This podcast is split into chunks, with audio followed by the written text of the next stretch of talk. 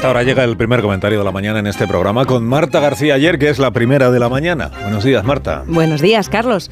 Parece que Bukele arrasa en las elecciones del Salvador y lo que pasa en este país de 6 millones de habitantes no solía ser noticia en todo el mundo, pero Bukele lo es.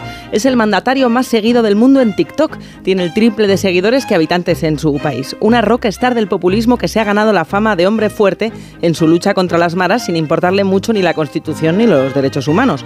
Populismo millennial lo llaman, porque Bukele ronda los 40. Caudillo digital, le dicen también, por su maestría en las redes y su impulso del Bitcoin.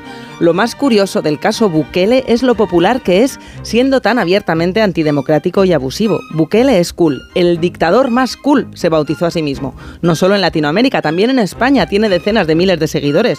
Su receta del fin justifica los medios, arrasa en Internet.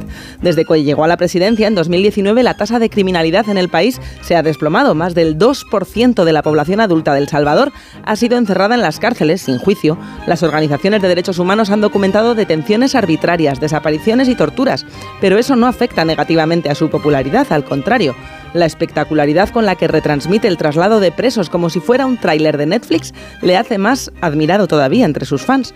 Tampoco parece importarles demasiado que este segundo mandato sea inconstitucional o que haya ocupado la Asamblea Legislativa con soldados para intimidar a los legisladores, ni que ataque a los periodistas que investigan y critican su gobierno, o que la oposición haya prácticamente desaparecido. El caudillo digital del populismo millennial no quiere ocultarse, sino hacerse viral.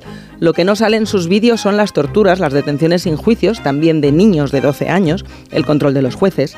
Todos los demás poderes han sido sacrificados en el altar de la seguridad y los likes de TikTok. Moraleja, Marta. Es sorprendente que cuele ver como un héroe a Bukele. 7 y 20 minutos, 6 y 20 minutos en las Islas Canarias. Escucha usted Onda Cero.